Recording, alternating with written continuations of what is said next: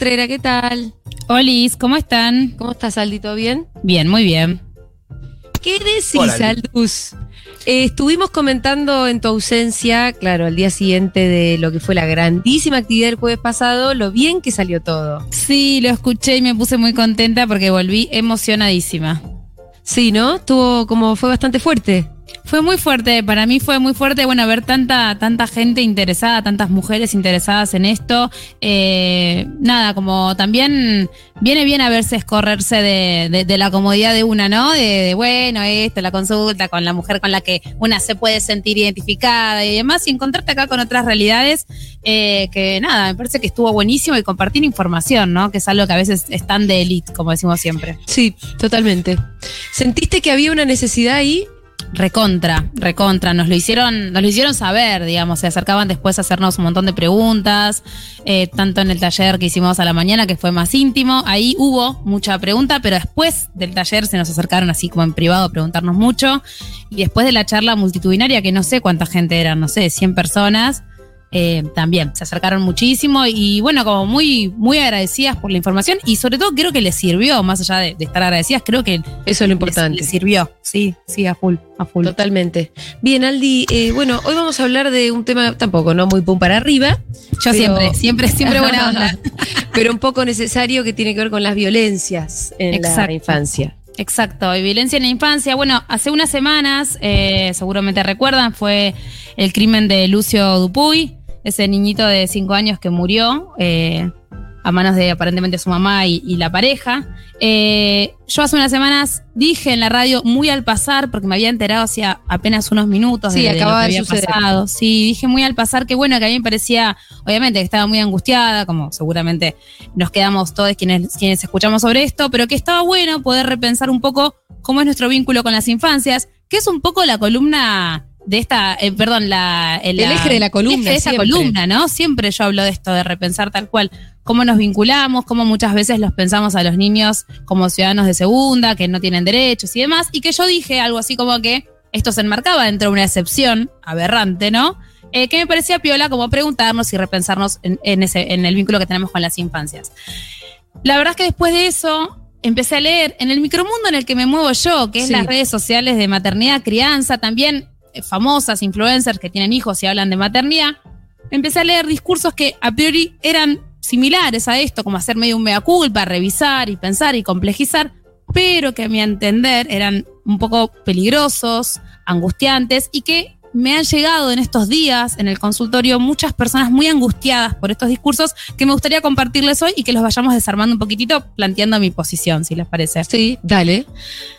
Leí no una, sino varias veces eh, algunos textos que intentan comparar e igualar lo que le pasó a Lucio con otras situaciones de mayor o de menor violencia que sufren muchas veces bebés y niños o niñas pequeñas. Comparaciones que vuelvo a decir, a mi entender son desacertadas y muy complejas.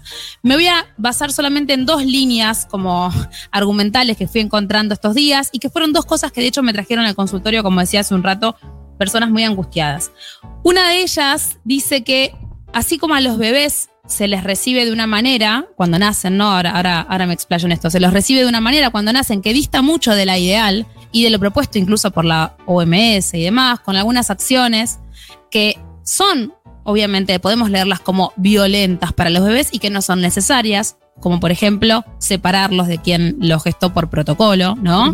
Eh, como por ejemplo bañarlos. Esto es una práctica que acá en Argentina se sigue haciendo y que está desrecomendada. Esto de que nazca y enseguida meterlos bajo un chorro de agua no es necesario. O pasarles ondas por la boca, por el ano. Son prácticas que antes se hacían, que se dejaron de hacer porque se las recomendó y que acá se siguen haciendo, ¿no? Esas por nombrar algunas prácticas que por supuesto podemos decir, sí, por supuesto que son violentas para ese bebé. Pero dicen estos, estos discursos que así como son recibidos con horrores de este modo, en el futuro, no van a poder diferenciar la violencia que sea ejercida en ellos y que bueno, que esto, nada, medio que los sentencia a tener una vida en la que van a ser violentados porque fueron violentados de entrada y que no van a poder diferenciar la violencia.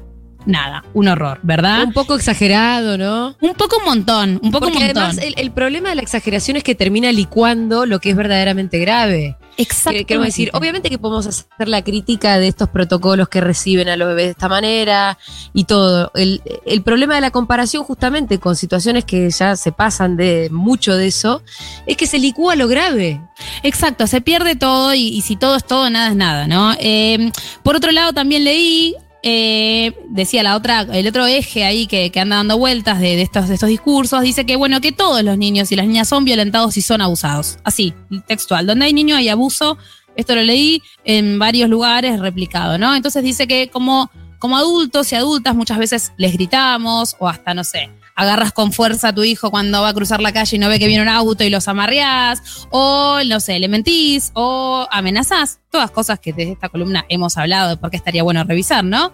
Pero que como haces todas estas cosas que son actos violentos, entonces, textual, todos son Lucio. Bueno, o sea, no.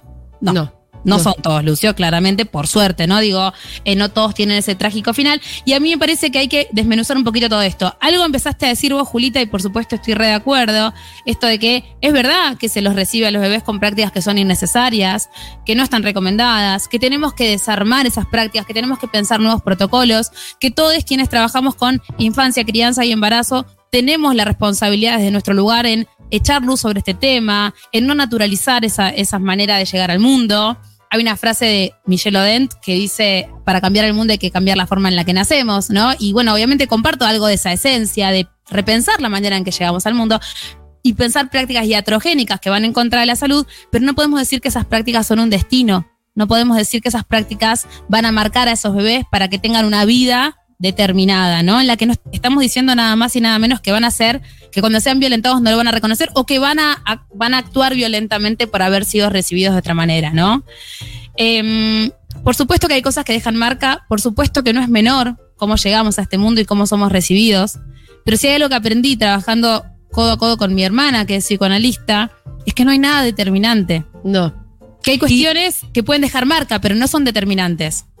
Sí, incluso vos que sos una gran crítica, por ejemplo, del duérmete niño y todo, tampoco, este, nunca hablamos en términos de la marca que te deja, sino del problema del presente de, de- de- de- de aplicarlo, por ejemplo. Exactamente, nunca decimos, bueno, porque tuviste, eh, aplicaste el duérmete niño, tu hijo va a crecer traumado o va a tener sí o sí conductas de tal, porque sería reducir y de vuelta, si bien no es mi, no es mi tema, yo no soy psicóloga, pero sí puedo decir que nos construimos como personas por una multiplicidad de hechos, de situaciones y de circunstancias y, y- y de cosas que están en el ambiente, no por una sola cosa, sino Ujú. todas las personas viviríamos las cosas de una única manera y esto no es así. Eh, entonces, Pero, bueno, Aldi, quiero invitar a los oyentes a que si quieren manden eh, audios al 1160. No, ¿qué dije? Em, soy tan chota que se me No fue vale el número. tomar, ¿eh? No, si no estás estoy, en tu casa no se puede tomar, ¿eh? no estoy tomando. Pitu, ¿vos te acordás el número de teléfono? Ah, no, no, no. perdón, ¿Viste? perdón. No, Eh, gracias, tenés es razón. el de los aguas. 40, para 1140 660000 1140 660000 1140 660000 lo digo para acordarme yo porque es insólito la laguna mental Eh, mm, que manden audio, si lo mandan por escrito no nos va a servir porque no tengo acceso a la lectura de los mensajes. Por favor, manden los audios que Dieguito los va disparando. Si tienen algo para aportar, para preguntar eh, a la columna de Aldana y al tema que estamos tocando ahora. Sí. Eh, bueno, entonces esto, ¿no? Como decir que esto va a ser una sentencia y que no van a ser, eh, pos- no, no van a poder reconocer abuso y demás, la verdad es que es, no solamente es una mentira, sino que es algo que genera mucha culpa. Y es con lo que me encontré, ¿no? Con Sí. que, bueno, yo leí esto y ahora pienso que mi hijo nació de tal manera, que lo separaron de mí, que no sé, le hicieron tal o cual cosa que por supuesto no está bien. Y entonces pienso en su futuro y como, no, por favor, dejemos de, de- de- en lugar de complejizar, de, redu- de hacer reduccionismo tan absurdos. Y por Sí. otro lado, esto que decíamos de que, que leí, que también me hizo mucho ruido, esto de son todos abusados, todos somos abusadores. Hubo una famosa que dijo, bueno, yo soy violenta y cuando te tenías a leer de lo que hablaba, era esto, situaciones que de vuelta tienen que ser revisadas y desnaturalizadas hasta que idealmente en algún momento desaparezcan, ¿no? Como gritar, como como gritarle a como gritarle a tu hijo o hija, como eh, amenazarlo, como operar a través del miedo, si no haces esto entonces, lo que hemos hablado alguna vez en la consulta, ¿no? Si no haces tal cosa entonces eh, va a pasar tal otra. Digo, por supuesto que son acciones que podríamos decir que entran dentro de algo que es en algún punto violentar a la persona, en este caso niño o niña, pero no podemos decir que es lo mismo que golpear, ahogar, quemar, abusar sexualmente. Digo, no es lo mismo. Yo me acuerdo, Juli, cuando se armó tanto revuelo allá a principio de año, cuando vos dijiste una frase que para mí era maravillosa, de, bueno, si todo es abuso, nada es abuso, ¿no? Y la realidad es que es cierto. Si decimos que esto es un acto de violencia comparable con, no sé, quemar a un niño con un cigarrillo, estamos, la estamos No, pifiando. claro, claro. Estamos pifiando grosso. Claro. Y además también entender que se nos va a escapar un grito, eh, porque también somos humanas y, y criar no es nada fácil y hay veces que nos encontramos en un lugar de desborde. Eso me parece que es muy diferente de un maltrato perpetuado, un maltrato constante. Exacto. Hay, hay como toda una movida ahora, ¿no? En relación a esto de, bueno, aceptemos que somos violentas, pongamos en palabras.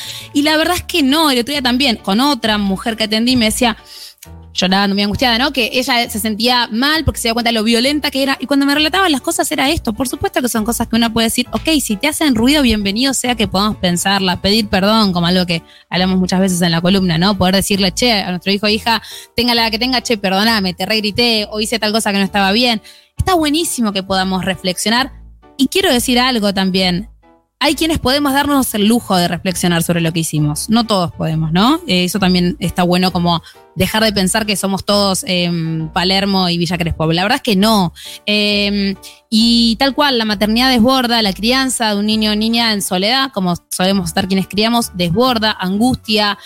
Tenemos pocas herramientas porque venimos de paradigmas de los que venimos hablando hace tiempo, que son paradigmas autoritarios que no nos permitieron encontrarnos con nuestras emociones, saber qué nos pasa. A ver, es como que todo tiene que ver con todo, ¿no? Con todo lo que fuimos hablando a lo largo del año en esta columna. Entonces, está bueno que revisemos, que complejicemos, que no nos quedemos con, bueno, así me criaron y ya está y no pasó nada, pero no podemos decir que nos constituye como personas violentas el gritar o el decir si no haces tal cosa va a pasar esto otro, ¿no? Eh, y que hay escalas, que no es lo mismo pegar un grito que golpearle a, que golpear a tu hijo o hija Sí, sí, sí. que hacer algo que, obviamente, como lo que nombramos antes, que termina, en el caso de Lucio, en una, eh, na- Bueno. en un trágico final, ¿no? Sí, sí. Eh, No es lo mismo. Y nada, estos discursos, lo que a mí más me preocupa es que generan culpa y angustia. O sea, no son discursos que nos hacen reflexionar. Son discursos que por lo general generan como mucho impacto al momento de leerlos, como, ay, wow, sí, entonces yo soy, me veo reflejada en eso, entonces yo soy un violento o una violenta, pero que en realidad, por lo que, por lo general, lo que terminan eh, causando en nosotros son culpa y angustia, porque desconocen esto, nuestra situación, nuestra particularidad, nuestra posibilidad, y no por esto estoy justificando o diciendo está todo bien, cagar gritos a tu hijo que no pasa nada. No estoy diciendo eso, lo aclaro por las dudas, ¿no? Pero no podemos decir que es lo mismo. Em, sí creo que hay cosas que tenemos que revisar, como estuve diciendo recién, esto de gritar, violencia física, por más sutil que sea, la realidad es que ya deberíamos, debería como no estar en lo más mínimo, ¿no? Sí. Eh, me voy a otras cosas quizás menores, pero que también está bueno que revisemos, como ignorarlos. Muchas veces, nada, ignoramos lo que sienten, lo que piensan, lo que creen, porque bueno, nada, yo soy grande, como dice el papá de Matilda, yo soy adulto, yo sé, vos sos niña, no sabes nada.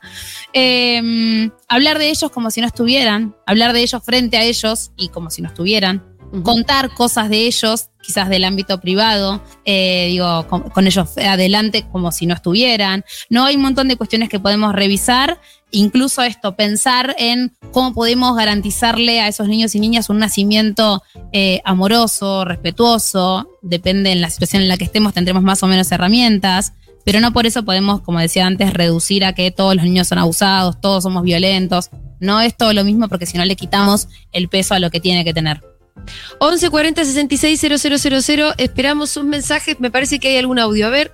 Hola chicos, recuerdo algo muy eh, que me quedó mucho de las columnas de Aldana que tiene que ver con esto, que es el, el abuso, este, no propiamente dicho, pero sí la violencia en cuanto a la invasión corporal que tenemos muchas veces con las niñas, como puede ser despeinarlos o saludarlos, obligarlos a saludar o cosas así, que, que también me parece que es re importante ese mm, remarcar ese sentimiento a veces de superioridad que nosotros tenemos con respecto a, a los chiquitos. Bueno, besito. Sí, es cierto, ¿no? Esto que, que hace un rato también Julia había dicho, como son cosas que tenemos que decir, ok, no podemos naturalizar esto, no podemos obligar a un niño a saludar, ni podemos, digo, a dar un beso, ni Mm. podemos eh, acceder, ¿se acuerdan cuando, cuando este, este hecho al que me refería hace, hace unos meses? No podemos acceder al cuerpo de un niño o niña porque, ah, como es mi hijo, mi sobrina, mi nieto, no importa, le meto la mano en cualquier lado.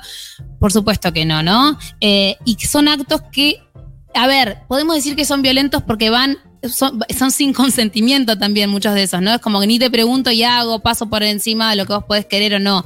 Pero tal cual, si bien tenemos que tener cuidado con eso y revisarlos y, y esto y estar atentos a no perpetuar estos Eh, actos, no es lo Una mismo. pregunta, ¿a qué edad se le puede pedir que salude la chiquita? No, no, le podés decir que, por ejemplo, esto, ¿no? Nosotros saludamos, decimos hola, si no querés dar un beso no pasa nada, pero un hola hay que decir. Eso se le puede decir desde que es muy pequeño. Ah, desde que bueno. saluda se le puede decir. Porque tampoco la pavada del progresismo. La nena tiene que saludar. No, por supuesto, saludar hay que saludar, no, no hay que obligar a dar un beso, pero hola se dice. Y si no dice, si no dicen hola, a veces yo lo que recomiendo es decir, bueno, no te está saludando, pero te debería estar diciendo hola, y listo, y pasa, en algún momento lo va a tomar. Lo importante es no obligar a dar un besito a la tía que te quiere ver y la tía que te ve una vez cada tres años. Digo, eso es lo que hay que evitar hacer, ¿no? Ok, ok. Yo le digo a Rita, te- hola Rita, cuando te dicen decir hola. Claro, bueno, en algún momento nada, le va a hacer sentido y va a tener ganas de hacerlo. Todavía Ok. no. Está bien que se lo digas. Eh, a ver si hay algún audio más. Hola, ¿cómo están? Bueno, yo estoy inmensamente agradecida a la columna de Aldana porque Ah, qué lindo. tomé conciencia, hoy por hoy no lo hago. Yo no amenazo ni trato de buscar siempre un acuerdo con él y eso lo aprendí con ustedes. Así que les agradezco inmensamente por todo lo que, por esta columna y por todo lo que enseñan. Ay, bueno, qué linda, me vas Sí. a hacer llorar. Estoy muy me sumo, me sumo a eso, Aldana. Eh, a mí me pasa, por ejemplo, cuando, cuando Rita se pone caprichosa, que por ahí hay un primer instinto que me dan ganas de contestarle mal, y me doy cuenta que cuando eso pasa, las dos trepamos. En realidad también se podría aplicar a cualquier tipo de pelea, ¿no? Pero, Cualquier vínculo. a cualquier vínculo. Pero enseguida me doy cuenta que en realidad lo que ella necesita es que yo baje a su altura y le diga tranquila, tranquila, tranquila. Y eso además es mucho más efectivo.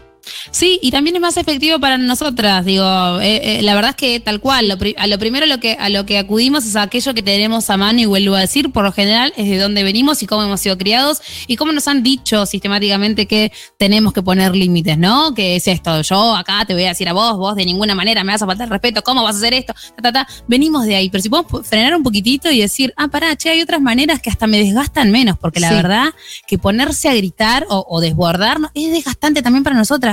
Te O sea, saco-. Otro tema. Eh, Sí. Porque ayer justo con Fede nos peleamos, pero un poquito en chiste. A veces nos chicaneábamos, está todo bien. Y Rita por primera vez dijo, no se peleen. Ay, mi amor. Y, y- y le, le tuve que explicar, no, pero era como un chiste, Rita. Pero bueno, obviamente que alguna vez nos ha pasado de pelearnos enfrente de ella. Eh, pero ayer dijo, no se peleen y me resultó bastante impactante. Y, y bueno, obviamente con Fede los dos dijimos, realmente de acá en adelante no nos podemos pelear más. Rita. Los quiero mucho. A ver, hay todo un tema con eh, esto de, de- de las peleas y demás. Por Sí. supuesto, como hablábamos al principio, no todo es lo mismo. No es lo mismo una pelea en la que Sí. te decís un par de cosas por lo bajo que una pelea en la que te estás revoleando algo, ¿no? Claramente hay grados. Después, por otro lado, evitar las peleas que sean evitables delante de niños y niñas, sí, obvio, estaría bueno, pero tampoco la pavada en el sentido de que nuestros hijos nos pueden ver discutir y nos pueden ver después pedir perdón y nos pueden ver después aflojar ese enojo que teníamos y decir, uy, la verdad, sí, che, perdóname, cualquiera lo que dije. O decirle después a nuestro hijo o hija, sí, me reenojé con papá o con mamá, pero bueno, ya está, es que me enojé porque me pasó tal cosa. Digo, podemos también aprovecharlas porque si no, es muy estresante. Estamos todo el tiempo como tensos pensando en lo que no tenemos que hacer, ¿no? Eh, y a veces pasa, a veces discutimos, yo a veces puteo a alguien en la calle con el auto. Nada, digo, son cosas que no están buenas, pero son parte de la vida. Me parece que lo importante no es tanto, obvio, evitarlas en la medida que se pueda, pero cuando pasan, de vuelta, vuelvo a decir, dentro de un marco de estabilidad emocional y no de violencia, ¿no?